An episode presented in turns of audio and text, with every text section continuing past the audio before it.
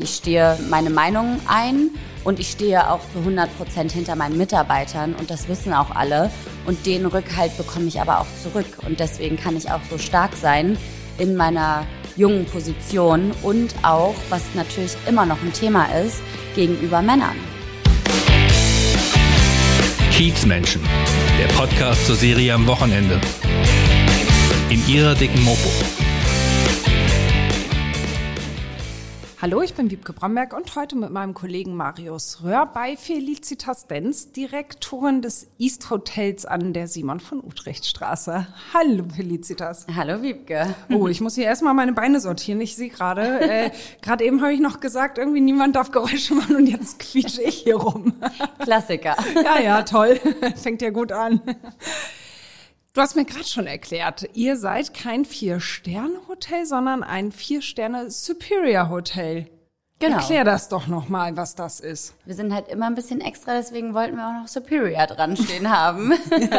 also es bedeutet einfach nur, dass wir die Standards eines Vier-Sterne-Hotels haben und noch ein bisschen extravaganter sind. Also damit die Kluft nicht so groß zwischen einem Fünf-Sterne- und einem Vier-Sterne-Hotel ist, gibt es dieses Superior in der äh, Mitte ähm, da wir einfach so Voraussetzungen wie kein Telefon auf der Toilette, nicht äh, 24 Stunden Roomservice oder ein Bellboy vorne stehen haben. Das sind wirklich die kleinen, aber feinen Dinge, die uns dann zu einem Fünf-Sterne-Hotel unterscheiden. Aber der Service ist natürlich der gleiche.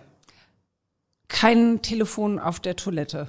Das braucht man als Fünf-Sterne-Herberge, ja? Genau, das braucht man. Aber das Gute bei uns ist ja auch, dass äh, wir offene Badezimmer haben. Das ist ja auch so ein bisschen unser USP.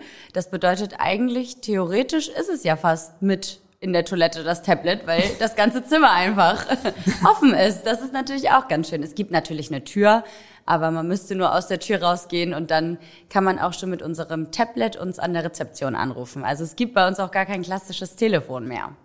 Also äh, nix fünf Sterne, weil ihr euch fehlt das K Klo-Telefon. Genau, man könnte das so sagen. ist auch ein bisschen seltsam. Ist irgendwie aus längst vergangenen Tagen diese Vorgabe, oder?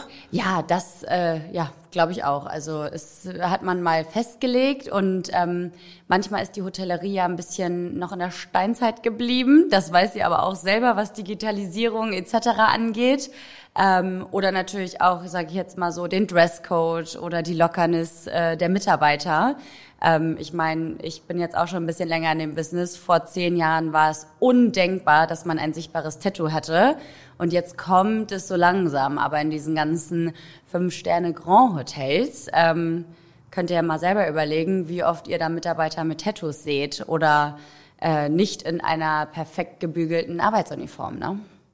Das ist nicht erlaubt. Also du hast ja auch Tätowierungen, ne? Ich habe sehr viele Tätowierungen, ja. Sehr viele. Wie viele denn? Oh, das, das kann ich äh, nicht zählen. Also ich werde öfter gefragt und ich nehme mir immer wieder vor, das zu zählen, aber ähm, vergesse es immer wieder. Äh, die Tattoos gehören einfach zu mir. Ich sehe sie auch gar nicht. Aber ich habe zum Beispiel meine Hände tätowiert und das ist ja schon etwas äh, ja extravaganter. Also ist natürlich immer sehr sichtbar und äh, laufe auch gerne kurzärmlich rum. Mein Arm ist tätowiert, mein Bein ist tätowiert, mein Rücken ist tätowiert und ich habe ja auch äh, ein I Love East Tattoo. Also da wird alles verewigt auf meinem Körper. Ja, da scheint ja ähm, deutlich mehr als nur ein Job hinterzustecken für dich, ne?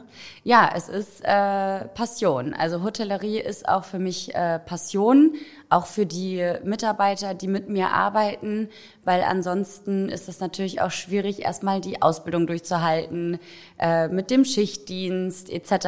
Also das ist schon wirklich, ich glaube, man muss das fühlen aber es ist so in jedem Job. Wenn man dahinter steht, wenn man eine Leidenschaft dafür hat, dann merken das die Gäste, dann merkt, also merkt ja auch das Umfeld, dass es einem gut geht. Und ich glaube, es sollte auch jedem einfach im Job gut gehen und man sollte sich wohlfühlen. Ne? Und dann geht das alles von ganz alleine. Und dadurch, dass ich natürlich auf meinem Körper mit so vielen Tattoos auch jede Reise äh, dokumentiere, sage ich jetzt mal so. Ich habe zum Beispiel ein Tattoo aus French Polynese. Meine kompletten Hände sind äh, in Thailand gemacht mit Bambu, also das heißt mit dieser Stocktechnik, äh, nicht mit einer Tattoo-Maschine. Und ähm, aus Las Vegas habe ich auch was. Also also bringst du immer eine Tätowierung aus dem Urlaub mit? Genau, also das ist eigentlich Standard. Alle meine Freunde wissen das. Äh, ich habe die auch schon angesteckt, was das angeht. Und wir wissen, wenn wir im Urlaub zusammen sind, ein Tattoo-Termin ist da mindestens angesagt. Aber dann weißt du ja, kann das ja gar nicht der Tätowierer deines Vertrauens sein. Da musst du ja einfach irgendwo hingehen. Genau, das stimmt. Aber äh, so wie es ja immer ist, die Erfahrung macht's aus. Und ich kann schon, glaube ich, ganz gut sehen, wie ein Tätowierer sticht, wie ist das, äh, wie sind die Hygienevoraussetzungen in dem Studio. Das kann man schon sehr gut einschätzen. Und ich muss sagen, ich hatte noch keinen Griff ins Klo. Also es ist immer gut gegangen. Nee, ich konnte da immer auf mich zufrieden? vertrauen, ja. Ja? Ja, und es ist, glaube ich, auch so eine gewisse Menschenkenntnis, die ich natürlich sehr gut hier in dem Hotel üben konnte. Sei es mit Mitarbeitern oder mit Gästen, da weiß man schon, wer ist irgendwie ein bisschen seriöser, wem kann ich vertrauen, erzählt er auch wirklich die Wahrheit und deswegen geht das immer ganz gut und ist bis jetzt toi toi toi gut gegangen. Also du bist nach wie vor glücklich mit all deinen Tätowierungen. Es gibt eine, die habe ich mit 18 gemacht. Das ist so ein Bettlerarmband. Ist ja auch schon ein bisschen her. Da waren die Tattoos äh, noch nicht so auf dem neuesten Stand. Jetzt sind die eher feiner und filigraler. Also auf meinem linken Fuß. Und wenn ich es könnte, würde ich es wegmachen. Aber es gehört auch dazu. So ein Griff ins Klo muss man auch machen. Und deswegen habe ich einfach ganz viele Tätowierungen drumherum gebaut, damit es nicht mehr auffällt. Übertätowiert sozusagen. Genau. War das dein erstes mit 18? Oder? Nee, mein erstes war tatsächlich mit 17 schon. Äh, da hatte ich einen Deal mit meinem Vater. Wenn ich den Führerschein bis da und da äh, bestehe, dann darf ich mein erstes Tattoo machen. Und da ich sehr ehrgeizig bin und das unbedingt wollte, habe ich es geschafft und dann durfte ich mich tätowieren lassen, ja. Das ist ja auch super. Ist Fadi dann mitgegangen? Ja, auf jeden Fall. Also der hat auch das Studio ausgesucht und damals hatte ich dafür ein wirklich gutes Gespür und habe gesagt, "Hm, lass uns lieber zu den anderen gehen. Da meinte er, nee, das sieht seriöser aus. Schwupps, drei Sterne, die komplett vernarbt sind auf meinem Rücken als erstes Tattoo, aber habe ich auch übertätowieren lassen. Es fällt nicht mehr so auf, aber ja, Aber cool, wenn Papi da so mit einem hingeht. Das ist doch. Auf jeden Fall. Also Ja. der ist da die äh, treibende Kraft in allem. Mit dem kann man äh, allen möglichen Unfug bauen. Der ist auch derjenige, der zu mir gesagt hat, äh, wenn du deinen Motorradführerschein machst, dann kriegst du von mir eine Maschine. Oh, Und das hat er dann eingehalten. ja, du bist ja große, leidenschaftliche Bikerin, ne? genau, ja. Aber erst äh, tatsächlich seit zwei Jahren. Ich habe meinen äh, Motorradführerschein erst mit 30 gemacht.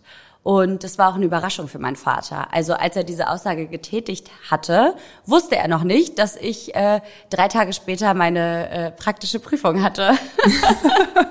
er wusste nicht, auf was er sich einlässt. Er dachte, es kommt erst im nächsten Jahr.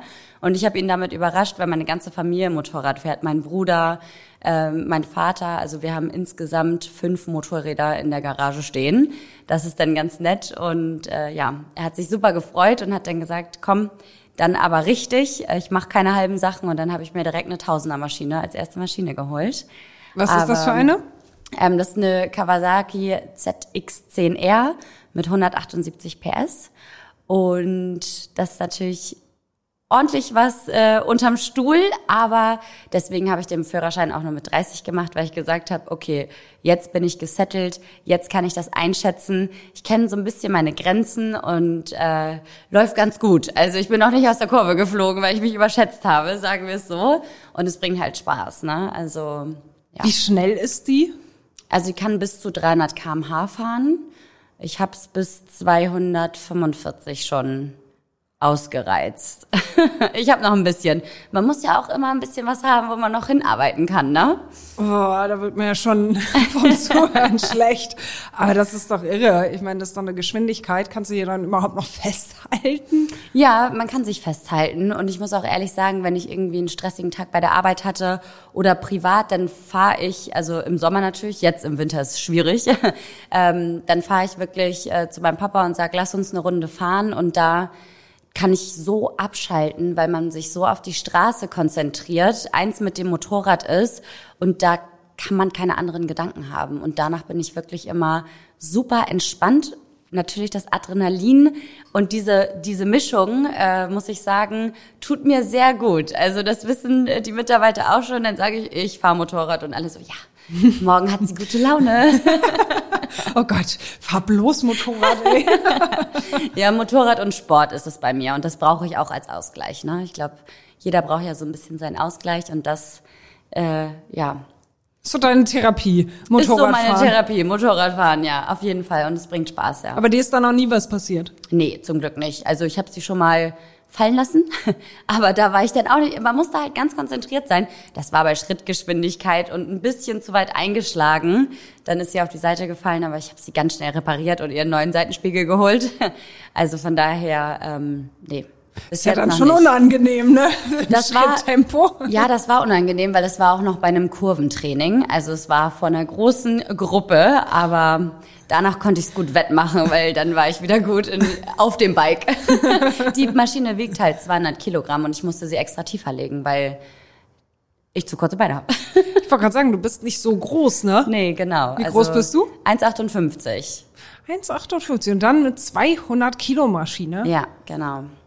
Ja. Man muss ja nur mit den Zehenspitzen nach unten kommen. Also dann ist das alles ein Balanceakt danach. ja, man muss das Ding aber auch irgendwie festhalten können, ne? Ja, das ist wie gesagt die Balance. Also äh, ja, muss man sich schon ein bisschen anstrengen, konzentrieren, aber es geht. Also danach habe ich sie nie wieder fallen lassen. Ja, sportlich, sportlich. Das ist ja schon ziemlich cool. Hast du andere Leidenschaften noch? Also wie gesagt, ich mache wirklich äh, viermal die Woche Sport. Sport ist mir sehr, sehr wichtig. Ähm, High-Intense-Training mache ich immer super gerne. Und das sind dann so Kurse, da ist man 50 Minuten auch komplett für sich, kann super abschalten. Habe ich auch heute Morgen gemacht, habe ich euch ja gerade schon gesagt. Das wollen wir jetzt gar nicht erwähnen. Ja, ja, Viertel nach sechs aufstehen, dann gehe ich erstmal zum Sport. Ich, Genau. mag, ich mag solche Leute nicht. Nee, ich mochte die die morgens, auch die früher morgens nicht. zum Sport gehen. Ich kann das überhaupt nicht leiden. Aber ich habe gemerkt, wenn man so einen vollen Terminplan hat, dann muss man irgendwann morgens zum Sport gehen, dann ist das schon mal erledigt. Ja, toll. Eine Freundin von mir gibt auch damit an. Ich war heute Morgen schon beim Schwimmen. Toll, super. Aber das erzählt sie dann auch jedem, weil das ist wirklich was Ah, Besonderes. Okay. Nee, also ich hab's jetzt, ich mache es auch erst seit vier Monaten, dass ich morgens zum Sport gehe. Ähm, ansonsten bin ich auch ganz gerne mal etwas äh, langschläfriger und ähm, ich mache auch gerne Yoga. Also es ist immer dieser dieser Ausgleich, wo ich merke, dass es mir gut tut, was man natürlich im Alter lernt, äh, sage ich jetzt mal so. Immer höher, weiter und schneller geht halt nicht. Man braucht da immer einen kleinen Ausgleich und das mache ich halt super gerne. Sport, dann das Übliche natürlich mit Freunden essen gehen, was trinken gehen, gerade hier auch auf dem Kiez äh, einfach die Zeit verbringen, eine gute Zeit verbringen. Bin auch öfter mal hier mit meinen Freunden, also von daher jetzt kein außergewöhnliches Hobby wie Briefmarken sammeln oder sowas. Und natürlich mein Hund. Also das ist auch äh, so ein bisschen meine Leidenschaft. Äh, die wohnt äh, mit mir. Die ist jeden Tag hier bei der Arbeit. Also ist der East-Hund. Jeder kennt sie. Ist auch hier gerade im Garten und äh, dann mit ihr in den Wald gehen, bisschen abschalten. Das tut auch immer ganz gut nach einem langen Tag. Ja. Langschläfer manchmal, sagst du. Ähm, kannst du dir das selber einteilen oder wie du arbeitest oder ähm, Langschläfer am Wochenende? Langschläfer auch mal in der Woche, wenn es ein bisschen länger ging. Also ich sag jetzt mal so, ich bin spätestens meistens um 10, beziehungsweise ich muss um 10.30 Uhr hier sein, weil wir da ein Meeting haben. da bin ich schon immer ganz gerne dabei. Und ansonsten kann ich mir das aber wirklich komplett selber einteilen, ob ich morgens um sieben zur Arbeit gehe oder um neun. Ähm, das finde ich auch wichtig, dass man sich das so ein bisschen einteilen kann. So äh, halten wir das auch bei einigen Abteilungsleitern, damit die auch sehen, okay, wann werde ich gebraucht und wann nicht. Habe ich Termine, ist viel los im Haus, dann bin ich natürlich ein bisschen früher da. Oder wenn ich weiß, so wie unsere Party, die jetzt ansteht, da komme ich dann erst um elf, weil ich ja auch weiß, dass ich irgendwie bis 22, 23 Uhr auf jeden Fall arbeiten werde. Ne? Und äh, so teilt sich das jeder selber ein und ich auch. Und ich fahre da schon wirklich seit acht Jahren sehr gut mit. Und ja, wie ich auch schon gesagt habe, meine Arbeit erledigt ja keiner für mich. Ich kann natürlich was abgeben, das mache ich auch gerne äh, in einem gewissen Rahmen, aber dennoch bin ich ja für mich eigenverantwortlich und kann dann auch mal sagen, ich gehe um 15 Uhr oder so. Also es muss alles der Ausgleich sein und da finde ich es auch gut, dass die Geschäftsleitung einem so vertraut.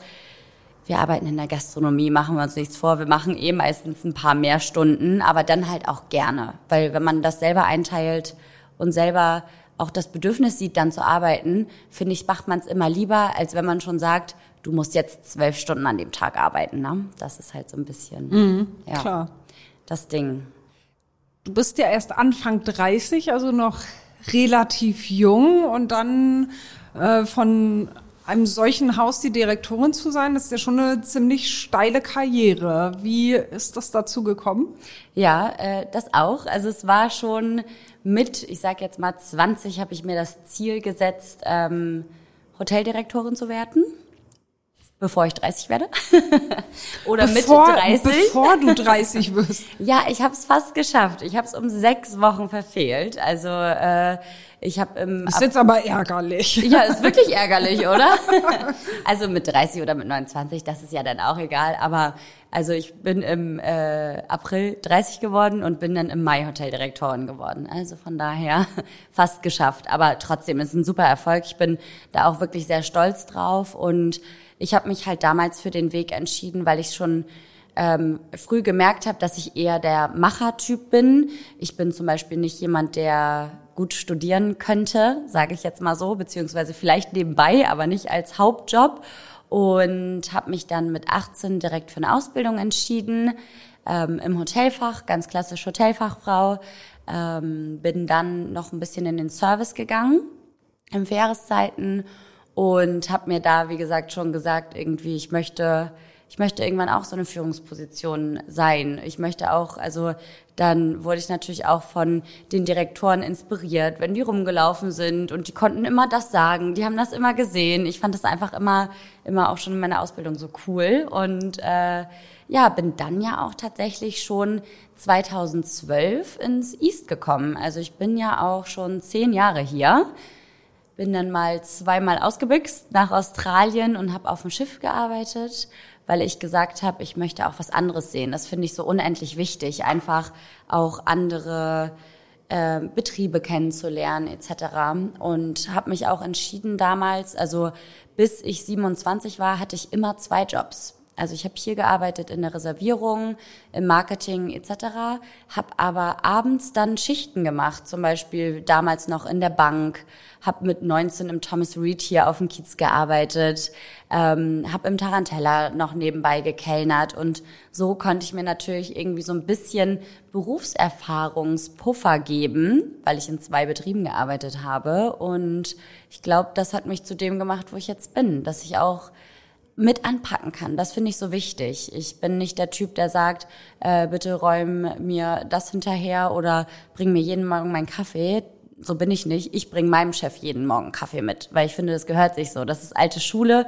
Ich laufe sowieso runter, guck das Frühstücksbuffet an und dann kann ich es doch mitnehmen. Also ich bin da schon eher so, together is better, sagen wir es mal so. Und äh, ja, bin jetzt da, wo ich bin, glaube ich, weil ich auch anpacken konnte und mich natürlich für Sachen interessiert habe. Also wenn ich mich für was interessiere, dann gucke ich mir das an, dann eigne ich mir das an. Zum Beispiel das Revenue Management habe ich mir selber beigebracht oder alles, was ich jetzt im Marketing kann, habe ich auch so Step by Step in Schulungen natürlich viel mit anderen Kollegen gesprochen. Und jetzt kann ich sagen, dass ich die East-Website mit einer Kollegin komplett alleine gebaut habe, designt habe, entwickelt habe, mit natürlich der Agentur. Aber das ist, glaube ich, auch schon so ein, so ein Stück, wo man einfach stolz drauf sein kann. Ja, aber warum Direktorin? Wolltest du einfach auch Karriere machen? Ja, also ist definitiv. Wichtig? Das ist mir schon wichtig, ja. Also ich sag jetzt auch, ich habe kein nächstes Ziel, also kein direktes. Ich lasse es auf mich zukommen, aber was für mich feststeht, ist, ich möchte weiterkommen.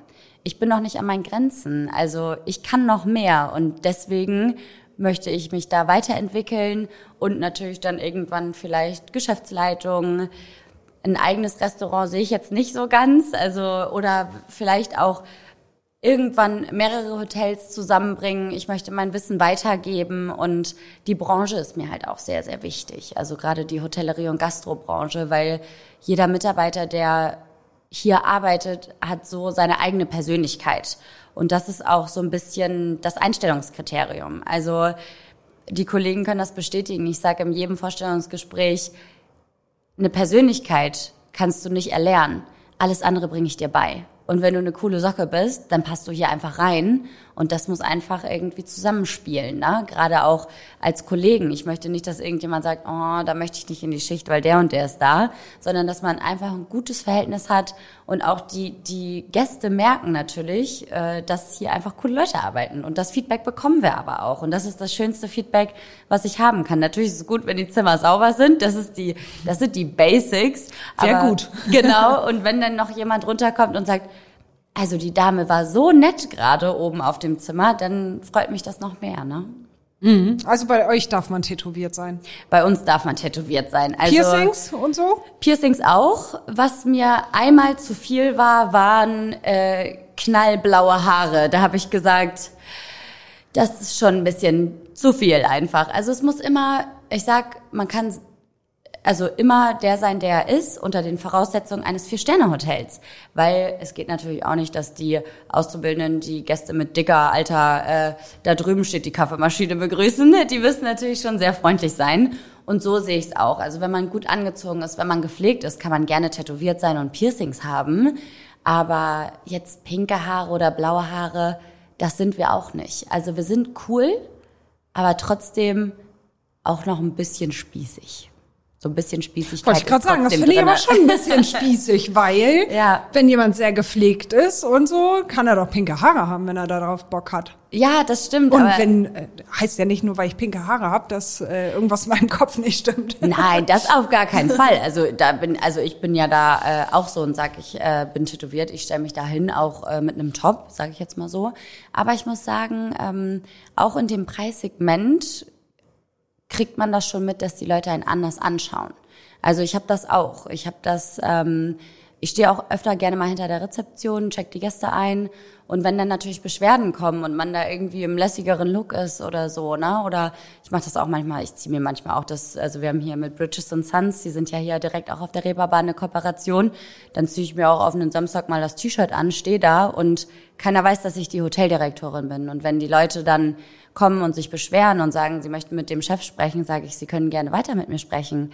Und dieser Blick dann auch und man merkt, wie die Leute sich verändern dann in dem Sinne, weil sie wissen, okay, jetzt ist hier ein Manager so, ne? Also das darf man nicht vergessen, dass, glaube ich, unsere Gesellschaft leider noch nicht so weit ist, dass die Akzeptanz so groß ist. Wir sind schon wirklich dabei, auch gerade mit so einem, so einem East Hotel, weil wir schon lange hier sind und wir sind auf dem Kiez, wir können cool sein, das irgendwie auch so ein bisschen aus den Gästen rauszukitzeln. Aber man merkt leider immer wieder, dass da trotzdem manchmal noch ein, eine gewisse Distanz ist. Und das ist dann dieses mit dem, blaue Haare oder pinke Haare in einem 25 Hours oder so, in einem Rumors, die sind noch ein bisschen cooler, die sind noch ein bisschen edgier.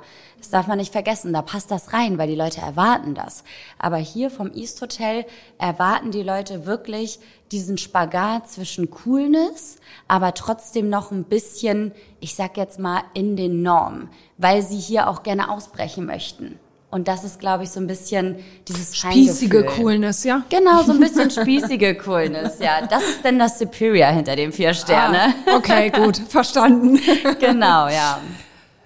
Aber es ist ja auch aus, außergewöhnlich, dass du ähm, so eine junge Chefin bist, oder? Bist du da mal angeeckt oder nicht akzeptiert worden als das, was du bist in der Rolle? Also jetzt nicht mehr, aber früher, weil ähm, auch ich habe damals auch mit einer Kollegin gearbeitet, die war auch zehn Jahre älter als ich, äh, in der Reservierung noch.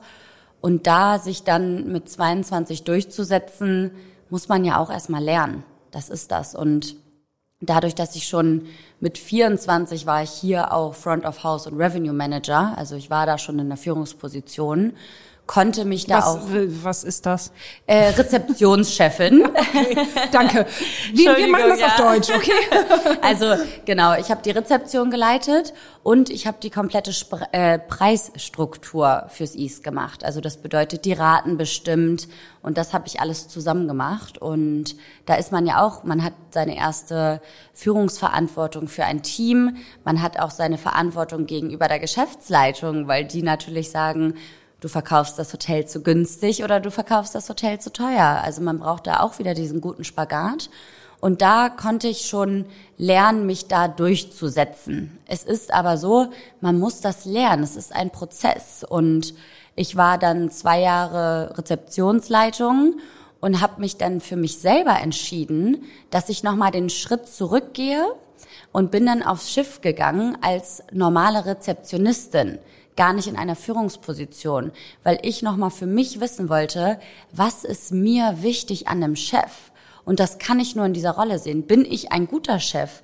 Kann ich mein Team so führen? Und so ähm, habe ich dann gemerkt, dass ich schon einige Sachen richtig gemacht habe, dass Kommunikation das Wichtigste ist. Und ich glaube auch, wenn man respektvoll miteinander umgeht, dann tut das Alter nicht wirklich zur Sache. Und dadurch, dass ich zum Glück, also ich bin froh, dass ich so bin, wie ich bin. Und ich bin eine sehr extrovertierte, lautere Person, musste ich aber auch erst lernen. Und ich setze mich gerne durch. Ich stehe äh, meine Meinung ein und ich stehe auch zu 100 Prozent hinter meinen Mitarbeitern. Und das wissen auch alle. Und den Rückhalt bekomme ich aber auch zurück. Und deswegen kann ich auch so stark sein in meiner jungen Position und auch, was natürlich immer noch ein Thema ist, gegenüber Männern. Das ist das äh, wirklich große Ding. Also jetzt ja. nicht bei den Kollegen hier, sondern auch bei Gästen. Ne? Also da ist dann schon ein oder anderes Mal, wenn ich dann von hinten komme, äh, gucken die, will sie jetzt wirklich zu mir? Und äh, so nach dem Motto, ah, okay, hätte ich jetzt nicht erwartet, dass das Blondchen jetzt mir hier Paroli bieten kann. Also das ist auch Erinnerst schon passiert. Du da eine Situation? Bitte? Dich, erinnerst du da eine Situation, die dich irgendwie beschäftigt hat oder auch geärgert hat? Also grundsätzlich, es war jetzt, es ist ja auch noch nicht so lange her, dass ein Gast sich beschwert hat, also ein männlicher Gast, äh, Typ Geschäftsmann, auch muss in der Führungsposition gewesen sein. Ähm, dem bin ich dann gegenübergetreten und habe mich mit ihm unterhalten und da hat er schon in den ersten 30 Sekunden rausblitzen lassen, dass er jetzt nicht weiß, was das Blondchen ihm sagen soll, so, ne? Und dann habe ich ihn aber gut einfangen können, weil ich mit der Situation, wie gesagt, einfach aufgrund der Erfahrung gut umgehen kann, ne? Und natürlich freut mich das auch, wenn Gäste zu mir sagen, wenn ich da um die Ecke komme und sage, hi, ich bin die Hotelmanagerin und die dann sagen, so eine attraktive Hotelmanagerin habe ich noch nie gesehen. Man schluckt erstmal so, weil man da ja gar nicht dran denkt. Ich freue mich natürlich über das Kompliment, aber irgendwie ist es ja auch so, Warum kann eine Hotelmanagerin nicht attraktiv sein?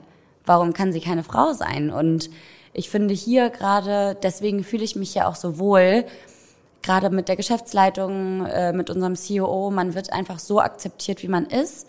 Wenn man gute Voraussetzungen hat, weil zum Beispiel auch unsere, mein Pendant ist zum Beispiel Lina Koch, das ist unser F&B Director und das bedeutet, also wir sind beides, sie für den Essensbereich, ich für den Hotelbereich, beides starke Persönlichkeiten und Frauen in Führungspositionen und das ist natürlich auch sehr wichtig, ne? Mhm. Ja. Dann ist das hier ja nicht so unnormal in eurem Hause, aber gab es da auch, weil du gerade auch anfangs Probleme mit den Mitarbeitern erwähnt hast, was gab es da so? Also das war wirklich früher, ne? Also es ist natürlich so, wenn, wenn Mitarbeiter älter sind und man jünger ist. Und ich sag jetzt mal so, als Hoteldirektorin ist es ja auch so, dass man nicht immer ganz genau weiß, wie die Heizung zum Beispiel funktioniert in der Technik oder so. Das kann man auch nicht wissen und dafür hat man seine Abteilungsleiter. Aber dann muss man natürlich schon versuchen, auch diese Personen zu führen. Oder ähm, ich hatte auch, also unser ehemaliger technischer Leiter, äh, der war technischer Leiter in dem Hotel, wo ich Auszubildende war. Und dann war ich plötzlich die Hoteldirektorin. Das ist dann auch schon, man muss da erstmal seinen Weg finden. Wir haben den Weg gut gefunden, aber am Anfang war es auch ein bisschen schwieriger für ihn. Und das kann ich auch völlig verstehen. Also äh, wenn man dann sagt, ich weiß noch, als du den ersten Tag und eine Ausbildung anzufangen, ist ja so aufregend, ähm, ins Hotel gekommen bist, wo wir da gegessen haben, weil da war der, also man, die Auszubildenden haben mit den Abteilungsleitern gegessen. Und dann sitzt da so ein Stöpsel und zehn Jahre später, schönen guten Tag, ich bin deine Chefin.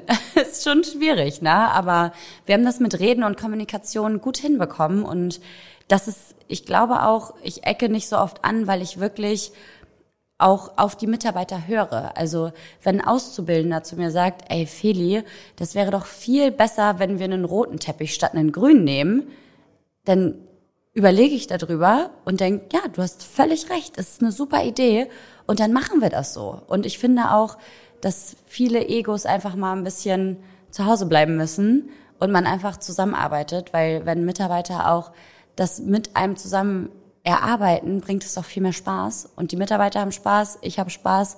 Ich freue mich, dass sie was abnehmen. Und deswegen ist das, glaube ich, hatte ich schon lange keine Probleme mehr. Ja, das ist aber schön. ja, aber man muss äh, Auch nicht, wenn du so Ansagen machen musst an ganz, ganz gestandene Mitarbeiter und so, dass du dich da vielleicht mal komisch fühlst oder sowas. Nee, also das habe ich zum Glück nicht. Also ich glaube, äh, das wurde mir auch mitgegeben. Ich kann auch vor 400 Menschen sprechen, unvorbereitet. Mir fällt immer was ein, weil ich dahinter stehe. Und ich weiß ja auch, ich stehe dahinter. Hinter dieser Ansage stehe ich, wenn ich die tue, zu 100 Prozent. Und dann stellt es auch meistens keiner in Frage. Weil sie wissen, dass ich jetzt keinen Nonsens erzähle. Und wenn dann irgendjemand, wenn ich jetzt sage, okay, ähm, heute drehen wir alle Tische im Bankett, äh, im Bankett um, weil die Gäste finden das cool, ist ein neuer hipper Trend und dann die Bankett-Service-Mitarbeiter, die würden dann nicht sagen, spinnst du? Die würden dann sagen, ist das wirklich eine gute Idee? Und aber es hat noch keiner irgendwie zu mir gesagt, nein, das mache ich nicht oder die Arbeit verweigert oder so. Also dann kann man auch, glaube ich, den Menschen sehr gut einfangen. Also danach. Ich habe jetzt keine Situation, wo wo ich mich dran erinnern würde. Also es ist eher mit Gästen als mit Mitarbeitern. Aber die Mitarbeiter kennen mich auch persönlich. Die Gäste kennen mich ja vorher nicht persönlich. Die lernen mich ja erstmal kennen. Ja, klar. Ich möchte Ja. den Chef sprechen und dann kommst du um die Ecke. Und dann, ja. Nee. ja, aber dann doch. Was, was haben die, was haben die Gäste so für Probleme? Weswegen wollen die den Chef oder in dem Fall natürlich die Chefin sprechen? Ja, also bei dem besagten Gast, von dem ich schon erzählt hatte, ähm, er war alleine hier und er hat sich unfair behandelt gefühlt, weil er keinen Vierertisch im Restaurant bekommen hatte. Das bedeutet, er wollte unbedingt am Fenster sitzen, aber da sind die Vierertische und da platzieren wir natürlich vier Personen anstatt eine Person. Und da hat er sich ungerecht behandelt gefühlt.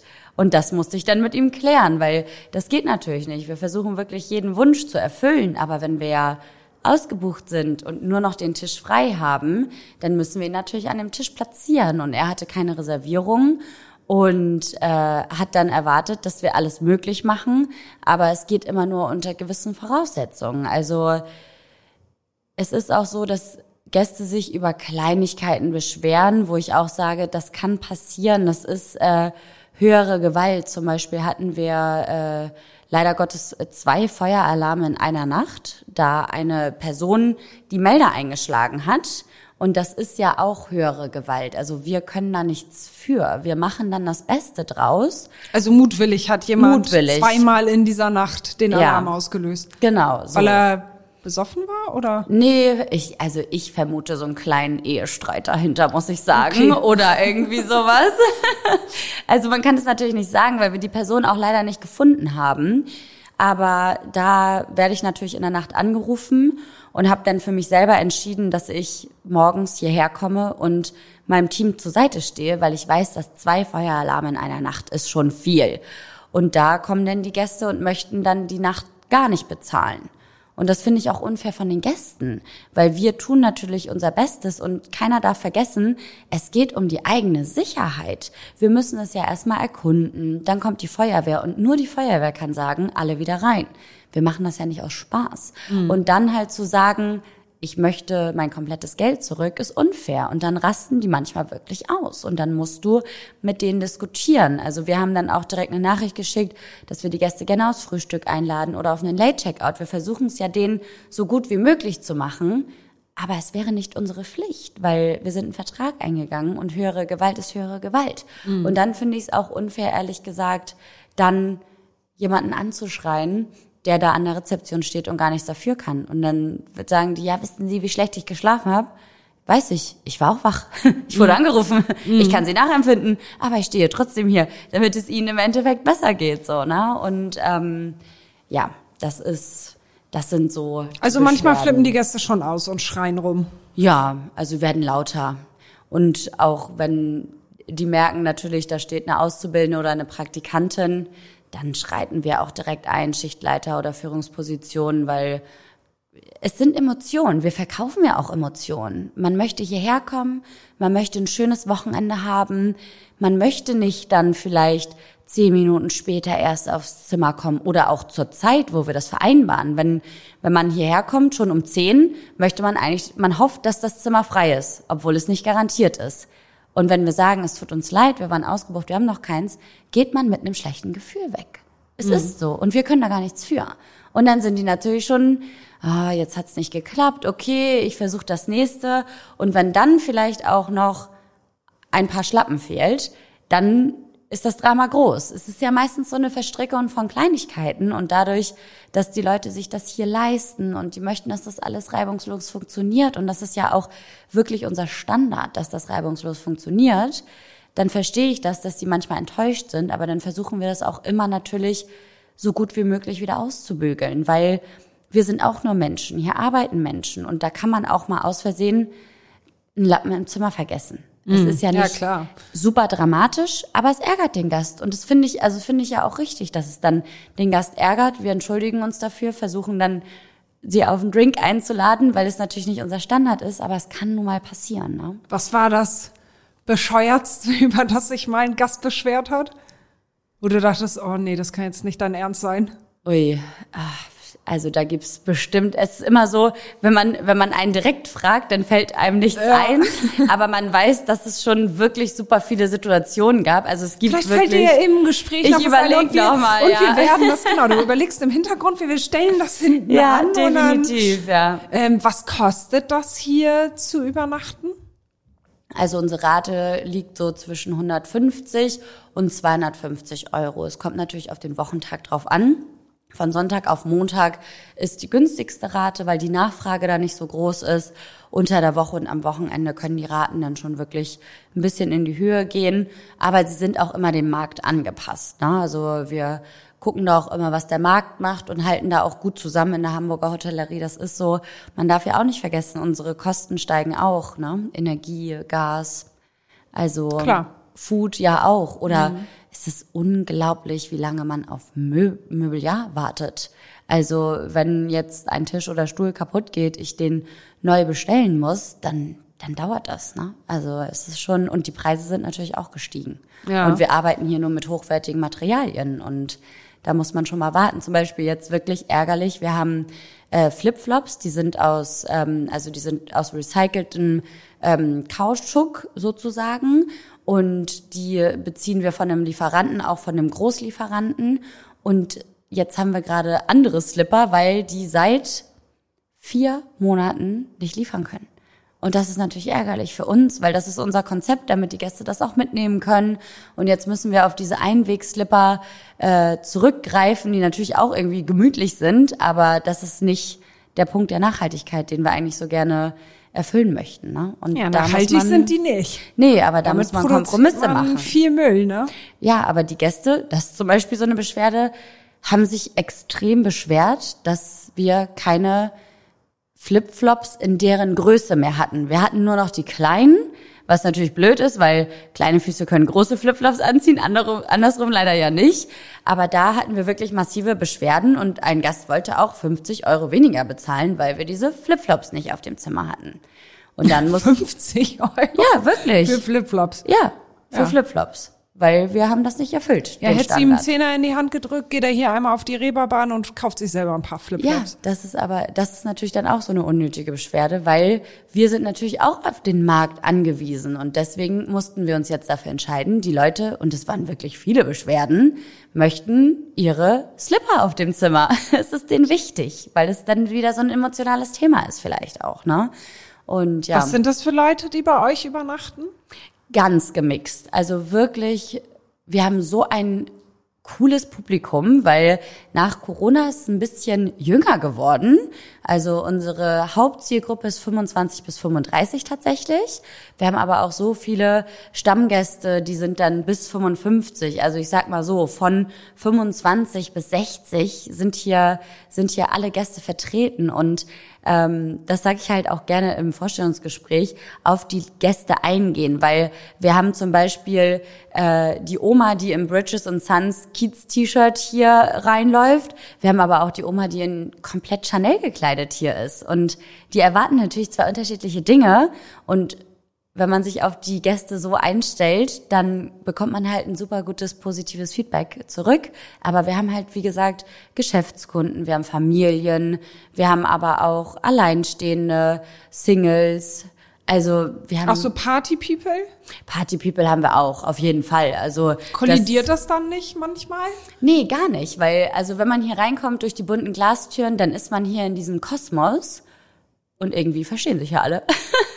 das ist halt das Gute, weil jeder irgendwie individuell mit den Gästen auch umgeht und deswegen fühlen sich auch fühlt sich auch diese breit gefächerte ähm, Zielgruppe so wohl hier, ne? Aber achtet ihr darauf, dass dann vielleicht die Partyjungs aus England, die hier gebucht haben, nicht mit der Großfamilie aus sonst wo zusammen auf einem Gang sind oder wie kriegt man das geregelt? Weil Ja. das würde man ja schon hören. Ja, auf jeden Fall. Also Partys auf den Zimmern sind grundsätzlich hier verboten. Also es sind zwei Personen. Wir haben ja auch immer nachts einen Security, der läuft dann rum und wenn er zu laute Musik hört, dann stoppt er das auch. Oder wenn Gäste uns schreiben, das Zimmer neben mir ist so laut, haben wir den Security, der geht hoch und sagt, Leute, ihr seid hier nicht alleine. Äh, ein bisschen leiser und wenn dann mehr als zwei Leute auf dem Zimmer sind, dann sollen die auch bitte runter an die Bar gehen. Aber das macht unser Reservierung und äh, also Rezeptionsteam sehr, sehr gut. Äh, wir verteilen ja auch die Zimmerverteilung immer erst am gleichen Tag, weil dann weiß ich ja auch, ob die Zimmer frei sind. Es kann ja auch sein, dass Gäste länger bleiben oder so. Ähm, und da kann man schon sehen, okay, wir packen die lieber in den Flur, nicht zu dem suiten Floor, wo vielleicht auch die Familien sind mit Kindern. Und so können wir das wirklich sehr gut ausgleichen, sage ich mal. Ne? Also Party auf dem Zimmer gibt's nicht, die werden dann runtergeholt. Gibt's da mal Stress? So Ja. dass ihr auch Polizei rufen müsst oder so? Also Polizei wirklich in den allerseltensten Fällen, weil wir haben gute Gäste, die mit sich reden lassen. Aber ähm, man kennt das ja selber. Man ist dann vielleicht in Partystimmung, dann macht man Party, dann gehen alle, dann ist auch kurz ruhig und dann kommt irgendwie doch noch ein Glas Wein raus, dann geht die Musik wieder lauter, dann müssen wir wieder hingehen. Also das kann schon öfter vorkommen, dass wir die bis zu dreimal ermahnen müssen. Aber wenn es dann auch einfach zu viel ist, dann sagen wir auch, es tut uns leid, es reicht, es geht nicht, ihr stört die Nachbarn, ihr stört die anderen Zimmer. Also man unterschreibt ja auch den Vertrag, dass man sich hier nach den Hausregeln benimmt. Und die Hausregel ist, dass es hier keine großen Partys gibt, ne? Weil es kann ja auch sein, dass man mal auf einer Geschäftsreise ist und da möchte man ja auch nicht, dass irgendwie neben einem bis drei Uhr nachts die Party ist, ne? Dafür müssen wir auch Sorge tragen. Aber wir können das immer mit den Gästen selber regeln. Und dreimal, es gibt drei Chancen und nach dreimal ist Schluss, ja? Dann Nach werden die vor die ist Tür Schluss. gesetzt. Ja, also dann sagen wir wirklich, also es wird ja dann ermahnt, wir müssen dann auf unser Hausrecht bestehen, weil wir auch die anderen Gäste, also Mhm, klar. oder die bezahlen die Zimmer von denen. Also wer einer von beiden müsste ja dann ausziehen. Das geht ja nicht. Also wie gesagt, toi toi toi, in der Regel kann man das wirklich immer klären, aber wenn es dann irgendwann zu große ja, Diskrepanzen gibt, dann sind das auch vielleicht nicht die Gäste, die hierher passen. Also das muss ich auch sagen, das das leben wir auch aus, weil wenn jemand zu mir kommt und da kommen wir nochmal auf die Beschwerde und sich beschwert, dass das äh, Hotelzimmer zu dunkel ist, dass ihm das Design nicht gefällt. Das ist zum Beispiel die unnötigste Beschwerde. Der hat sich wirklich beschwert, dass das Design ihm nicht gefällt, dass es zu dunkel ist. Deswegen möchte er, hat hier geschlafen, ist ausgecheckt und wollte sein komplettes Geld zurückhaben. Und sagt, er kommt nicht mehr wieder. Aber dann ja, dann komm halt nicht wieder, gib mir trotzdem meine Kohle. ja, es ist ja so. Also ich meine, das weiß man ja. Dafür gibt es ja Bilder, also gekauft wie gesehen, sage ich mal so. Und ähm, dann sage ich aber auch wirklich, es tut mir leid, wenn wir ihre Voraussetzungen nicht erfüllen können. Design ist einfach eine Geschmackssache. Ihr Zimmer war sauber, der Service war gut. Ich kann Ihnen kein Geld zurückgeben, aber ich würde Ihnen empfehlen, ein anderes Hotel zu buchen. Ja, ist dann Also- auch irgendwann Pech für Egon, ne? Auf jeden Fall, Das- ist so. Also ich kann ja ja, ja. Nee. also mir gefallen ja auch einige Sachen nicht, die anderen Leuten gefallen. Oder ich mag zum Beispiel äh, dann nicht in einem Hotel schlafen, wo die Wände pink sind. Dann buche ich das aber auch nicht, ne? Nee. Also das ist so ein bisschen Ja. die Beschwerde, die wir schon öfter hatten, ja. Ich habe gelesen, dass ihr auch häufiger mal ähm, leicht bekleidete Menschen an der Rezeption habt. Ja. Da die ihre Türen verwechseln. Ja, genau. Er, erklär das mal bitte. Also das passiert natürlich, wenn man, also ich glaube, jeder weiß das. Also ich zum Beispiel persönlich bin kein Nacktschläfer, aber es gibt ja viele Nacktschläfer. Und wenn man, ich glaube auch, das ist, wenn man viel in Hotels unterwegs ist oder vielleicht auch gerade gar nicht und dann so im im Schlaf trunken ist und nochmal um drei Uhr nachts Pipi machen muss und dann halt die Tür verwechselt. Wenn die ins Schloss gefallen ist, dann fällt's einem auf. Und dann steht man aber auf dem Zimmerflur und Die- nicht in der Toilette. Die sind haargenau gleich, die Türen, ja? Ja, genau. Von die Zimmertür und die Klotür nebenan sind, also Badezimmertür sind genau Gleiches identisch. Design. Ja, okay. genau. In den Studiozimmern ist das so bei uns, in den Studio- und Loftzimmern, weil wir haben uns da für dunkles Holz entschieden.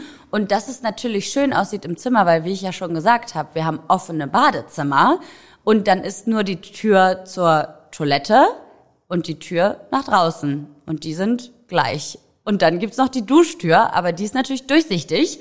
Deswegen kann man das da nicht verwechseln. Aber das passiert halt leider dann schon manchmal, wenn man irgendwie gerade im Schlaf ist. Einfach so, man kennt das ja selber. Man tapst so überall rum, versucht sich zu orientieren, sieht noch nichts und dann ist es passiert. Und dann steht man auf dem Flur, das ist schon ziemlich peinlich, ne? Ja, Das ist schon echt, wäre mir schon Das ist- unangenehm. Ja, aber das Gute ist, also natürlich ist es einem selber dann super unangenehm, aber unser Nighty, der kennt das schon, der ist völlig abgehärtet. Also es ist für einen selber schlimmer als für alle anderen, glaube ich. Wie häufig kommt das vor? Ah, Es passiert schon öfter. Also wirklich, es gibt auch immer so, es gibt immer so Phasen. Im Sommer passiert es viel öfter als im Winter.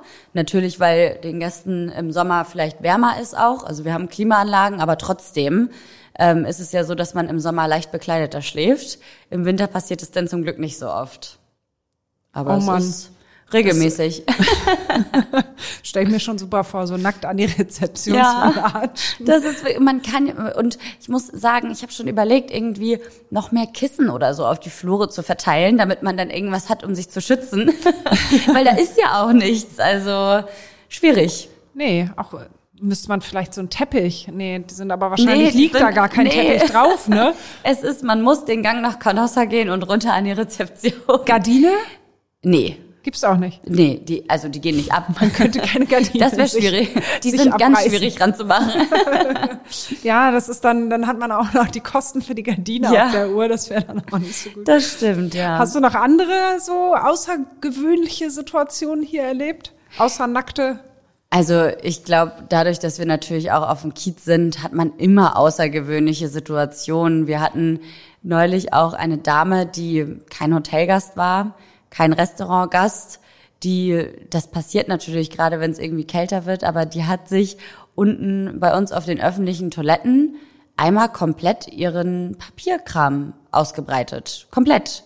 Und ich war in einem Meeting und wollte nur schnell auf die Toilette huschen und komm rein und denk, äh, bin ich hier in einem Büro gelandet? Oder was ist das hier gerade? Und die Dame guckte mich nur super freundlich an und sagte, ja, ich muss hier mal kurz was erledigen. Sie wusste das natürlich nicht. Wir laufen ja in privaten Klamotten rum. Also sie weiß ja nicht, dass ich hier arbeite und ich guckte sie nur an und sagte, kann ich Ihnen helfen? Und sie so, nee, nee. Ich äh, wollte jetzt noch mal kurz mich sortieren. Ich mache jetzt meine Steuer. Und ich war auch, man ist ja einfach perplex in dem Moment. Da habe ich gesagt, die Dame, es tut mir wirklich leid, aber sind Sie Hotelgast? Nö. Ich so, im Restaurant ist ja jetzt auch gerade nichts. Kann ich Sie kurz fragen, wo Sie herkommen? Ja, ja, ich, äh, ich bin hier manchmal. Und ich dachte nur, okay, ich muss Sie jetzt wirklich leider bitten, Ihre Sachen zusammenzuräumen. Ich arbeite hier. Und Sie können hier leider Ihren Papierkram nicht machen. Ich würde Sie bitten zu gehen. Steuer Also- auf dem Klo vom Hotel, hä? ja, das war wirklich unglaublich. Und die Dame hat das auch verstanden. Und wir haben sie dann noch zwei, dreimal gesehen und haben sie dann natürlich gebeten, das Haus zu verlassen, weil sie kein Gast bei uns ist. Und wenn man natürlich auch so eingreift, weil wir hatten Bankettgäste, die können dann ihre Hände nicht waschen. Also ist ja auch unangenehm, wenn man da hinkommt, dann denkt man ja auch so, hä, was ist denn hier los? Ja, klar. Und das, äh, das äh, ja passiert manchmal, ne? Oder dass sich natürlich auch die Leute hier, also wir spenden ja auch zum Beispiel immer auch an Kaffee mit Herz oder Haus Bethlehem. Wir suchen jetzt auch gerade wieder äh, die Mitarbeiter, äh, haben wir aufgerufen, Kleidung zu sammeln. Das sammeln wir dann immer oben bei uns in der Personalabteilung und spenden das. Ähm, aber manchmal denken die Menschen, dass in der Garage ein guter Schlafplatz wäre. Ne? Und da muss man die natürlich dann auch rausgeleiten, weil also es, es tut mir auch wirklich leid, aber trotzdem, das geht nicht. Ne? Also es muss man Mhm. einfach dann auch so sagen, dass es nicht geht, weil wir diesen Platz in dem Sinne natürlich nicht haben. Ne? Ja, klar. Aber von diesen skurrilen Situationen, ähm, hast du da auch noch irgendwas mit Gästen erlebt? Wie auch schon gesagt, wahrscheinlich noch mehr, aber man, einem fällt das immer nicht ein. Also ich sage Ja. immer, eigentlich müsste ich ein Buch anonym schreiben und dann alle äh, Stories reinpacken sozusagen. Ich sag mal, also das mit dem Feueralarm war ja, also es muss ein Hotelgast gewesen sein, weil alle unsere Zimmerflure sind ja gesperrt und ich könnte mir schon vorstellen, dass es da, wie gesagt, ein kleines Drama gab und vielleicht wollte jemand irgendjemand aus dem Zimmer holen oder, oder, ne? Sind denn diese persönlichen Befindlichkeiten, die man hat. Aber jetzt noch weiteres ad hoc fällt mir gerade nicht ein. Wird eigentlich, das habe ich mich schon öfter gefragt, weil ich selber im Hotel bin. Also nicht, dass ich das jemals selber getan hätte. Aber wenn man so ein Handtuch mitnimmt oder so, Mhm. ne, das kommt ja wahrscheinlich häufiger mal vor. Handtücher Oder? jetzt ehrlich gesagt Oder irgendwas- nicht. Irgendwas, ja. was nicht nied- und nagelfest ist. Was, was ist bei euch so der meist geklaute Artikel? Gut, dass du nied- und nagelfest sagst. Äh, unsere Bose-Boxen sind nied- und nagelfest, aber werden manchmal wirklich immer noch entwendet. Da muss man wirklich Kraft aufbringen, um diese rauszureißen. Aber die Gäste schaffen es manchmal. Das ist dann natürlich mutwillig. Und ähm, also Bose-Boxen, die Musikboxen aus den Zimmern, dann manchmal auch das In-Room-Tablet wird manchmal mitgenommen, manchmal auch aus Versehen, weil es noch in der Tasche gelandet ist. Neben Bett steht die Tasche und man nimmt das dann, liest noch was, guckt sich was an und dann ist es in der Tasche gelandet. Hat der Gast uns auch zurückgeschickt, das ist ja dann nett. Also wir rufen dann die Gäste an und sagen, da war so eine Box in ihrem Zimmer. Und wenn man dann sagt, wenn die dann sagen, ja, dann weiß man schon, ah, muss mitgenommen sein. wenn die sagen, nee, die war da noch nicht, auch schwierig, weil unsere Zimmerchecker checken natürlich, dass alles da ist. Und dann sagen wir auch, dass wir das nachbelasten müssen auf unseren Shampoos, weil das ist auch, ähm, haben wir schon ganz lange, dass die nachgefüllt werden. Aber ich möchte die auch nicht einsperren. Das kennt man ja von einigen Hotels, wo die dann in so einer Vorrichtung sind, wo man die auch nicht mitnehmen kann. Und deswegen haben wir uns entschieden, da einen Hänger ranzumachen, dass die 19 Euro kosten. Und das belasten wir auch nach, weil ich glaube, wenn wir das alles nicht nachbelasten würden, dann müssten wir die Zimmerpreise noch teurer machen. Und das ist ja auch nicht Sinn der Sache, ne? Also Shampoos, Shampoos. werden gerne mitgenommen. Ja, Shampoos, Tablets und Bose-Boxen. Das ist so der Eu Klassiker. Alles andere wie äh, diese Flipflops, die möchten wir ja, dass die Gäste das mitnehmen. Das kommunizieren wir auch offen, weil das dann halt, wie gesagt, diese Nachhaltigkeit ist. Ne? Aber alle anderen Sachen sollten schon gerne im Zimmer bleiben. Also die Handtücher dürfen auch nicht mitgenommen werden. Ja, Handtücher, nein. Würdet ihr da hinterher telefonieren, wenn ein Handtuch fehlt? Also wenn das ganze komplette Set fehlt, ja. Und wenn es ist natürlich auch immer dieses, wenn es verhäuft ist, ne? Also wenn es so gehäuft ist. Und ich sag jetzt mal so, ich hätte schon gerne irgendwie so coole Anthrazit-Handtücher. Aber da wüsste ich, da hätte ich dann gar keine mehr. Und deswegen sind wir bei weißen klassischen Handtüchern. Und Uncoole. Äh, ja. Ihr bleibt bei uncoolen. Alles, was cool ist, wird mitgenommen. Die uncoolen Sachen bleiben zum Glück bestehen. Ja. Ja. Müsstet ihr das mit der Box nochmal irgendwie anders lösen.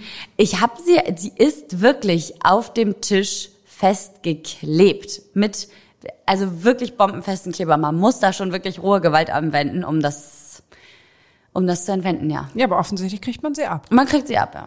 Und aber sie dann ist kaufen danach, wir neue. nein, vielleicht ist sie danach kaputt. Ja, das ist so schade. Warum? Ja, weil eigentlich dürfte sie doch danach Schrott sein, oder? Wenn man dermaßen da dran rumgewuchtet hat. Aber naja. Schwierig. Wir müssten die Gäste fragen, aber Ja. sie geben es nicht so gerne zu. Genau, genau, frag doch mal einfach. Check das mal. Wie war das? Ging sie noch oder nicht? Ja, also ich finde es auch, also Quatsch, sorry, aber das sind äh, irgendwie 200 Euro kostet die Box, dann die abzumachen, dann hat man das und wir merken es ja. Also es ist ja nicht so, dass wir sind jeden Tag in den Zimmern, die werden gereinigt, die werden geputzt, die werden gecheckt. Also wir merken es.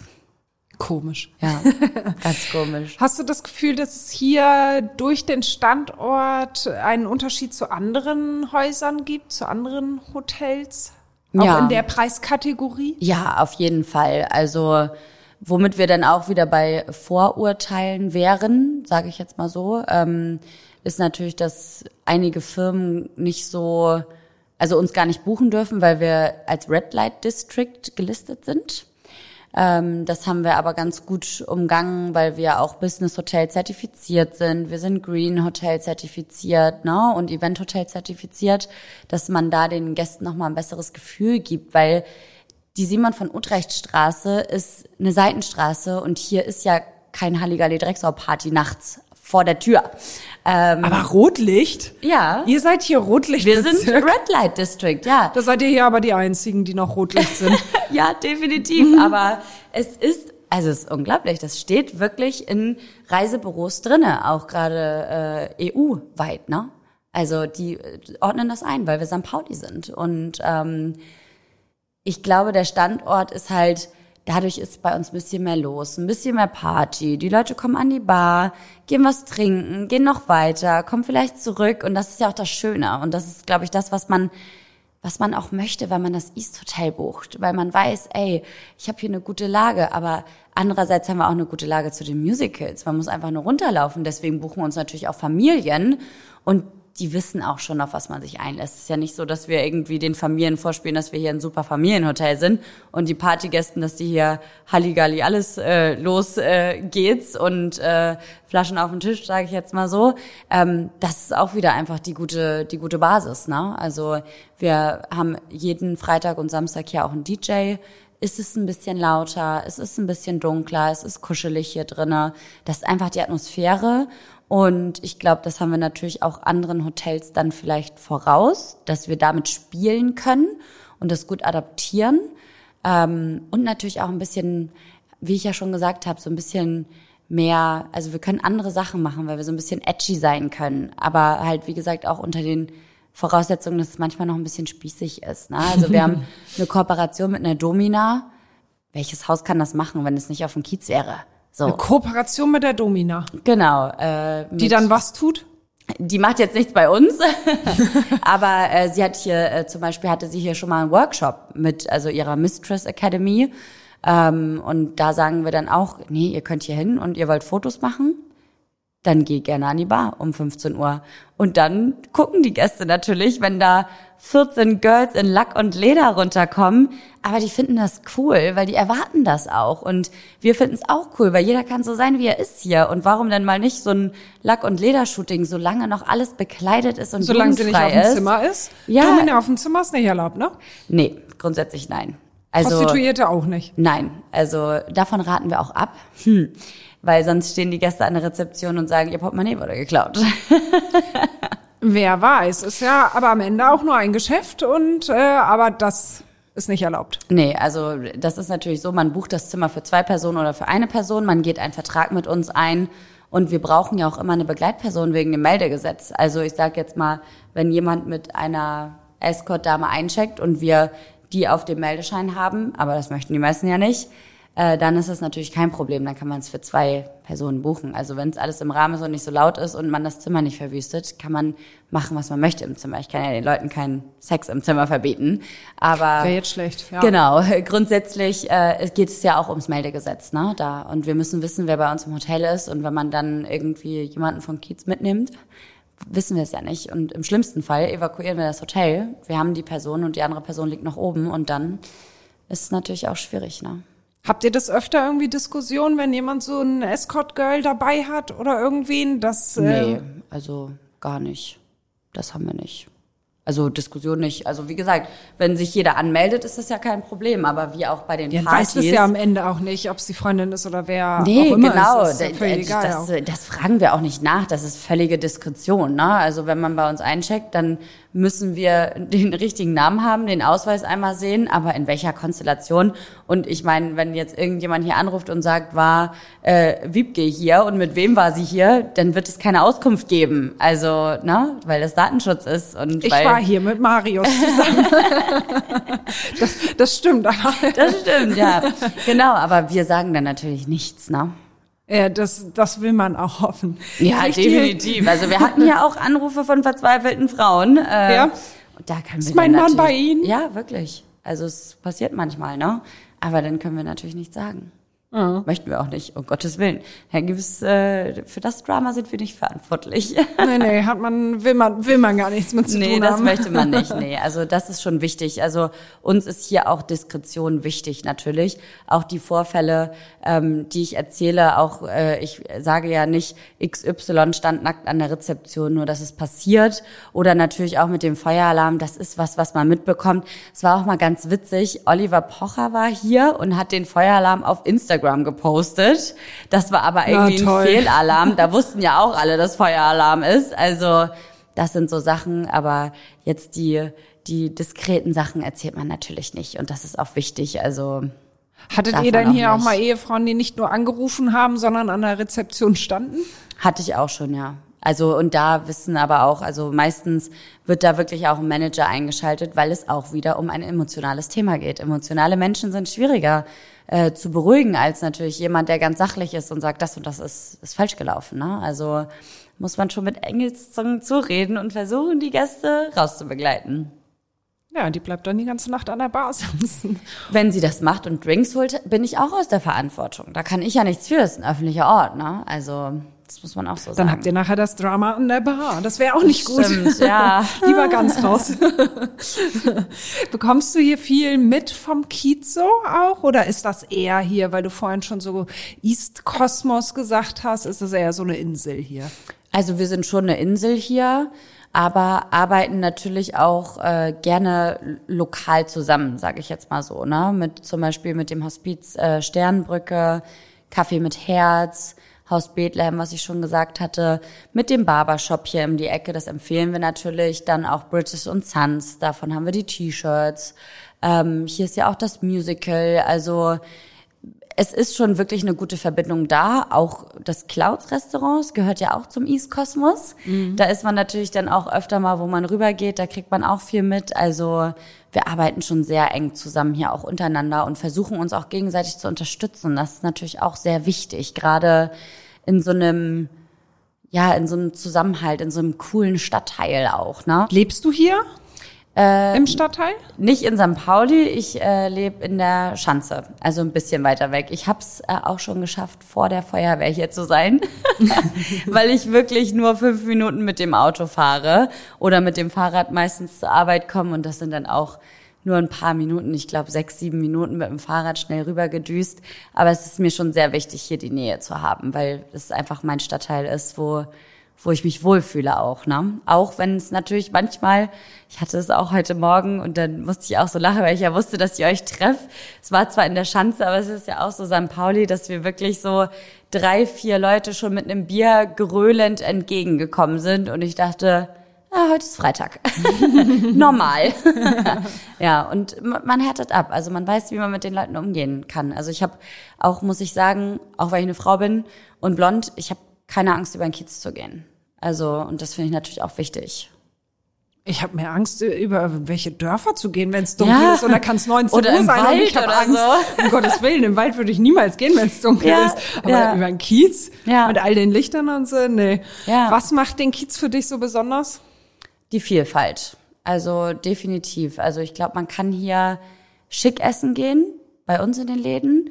Man kann hier aber auch in eine Kneipe gehen, kann da den ganzen Abend sitzen im Tippel 2 oder Millantor mit seinem Astra und sich einfach coole Geschichten von coolen Leuten anhören, so wie ihr es ja auch macht. Also ich finde es mega, dass man das auch einfach mal so mitkriegt, weil es so interessant ist, auch die Lebensgeschichten und da entwickeln sich ja auch Freundschaften und ich habe auch mein Umfeld ist halt hier. Ich habe auch Freunde, die wohnen auf dem Hamburger Berg, eine Freundin wohnt direkt hier. Also es ist einfach schon ein bisschen familiärer einfach. Hamburg ist sowieso, finde ich, als Großstadt zwar, aber jedes, jeder Stadtteil ist so ein bisschen zusammengeschlossen. Und das ist auch, man ist direkt am Wasser. Das Wasser ist mir sehr wichtig. Man kann sich aber auch zurückziehen. Wie gesagt, es ist einfach wirklich diese Vielfalt, auch mit die kulturellen Sachen, die es hier gibt. Und ähm, wir haben auch so eine Fotosafari unterstützt, wo so ein Rundgang ist wo man so viele schöne Ecken einfach sehen kann, auch in dem Stadtteil, die man sonst gar nicht sieht, weil man einfach blind rumläuft. Und also ich kann nur appellieren, ein bisschen mehr die Augen zu öffnen, wenn man über den Kiez geht und auch mal nachmittags und nicht immer nur abends, weil es ist so schön hier. Ja, das stimmt. Der ja. Kiez ist schon sehr schön. Ich danke dir sehr für das Gespräch, wünsche dir alles Gute und hoffe, ähm, dass deine Zukunft so weitergeht, wie du dir das vorstellst. Danke dir. Äh, ich äh, wünsche euch auch nur das Beste und dass ihr ganz viele tolle neue Leute kennenlernt auch. Dankeschön. Wenn euch die heutige Folge gefallen hat, dann hört doch auf jeden Fall noch, andere Folgen. Abonniert uns bei Spotify, bei Apple Music oder was ihr sonst nutzt und besucht uns bei Instagram. Da sind wir seit kurzem auch zu finden. Wir freuen uns auf euch. Vielen Dank.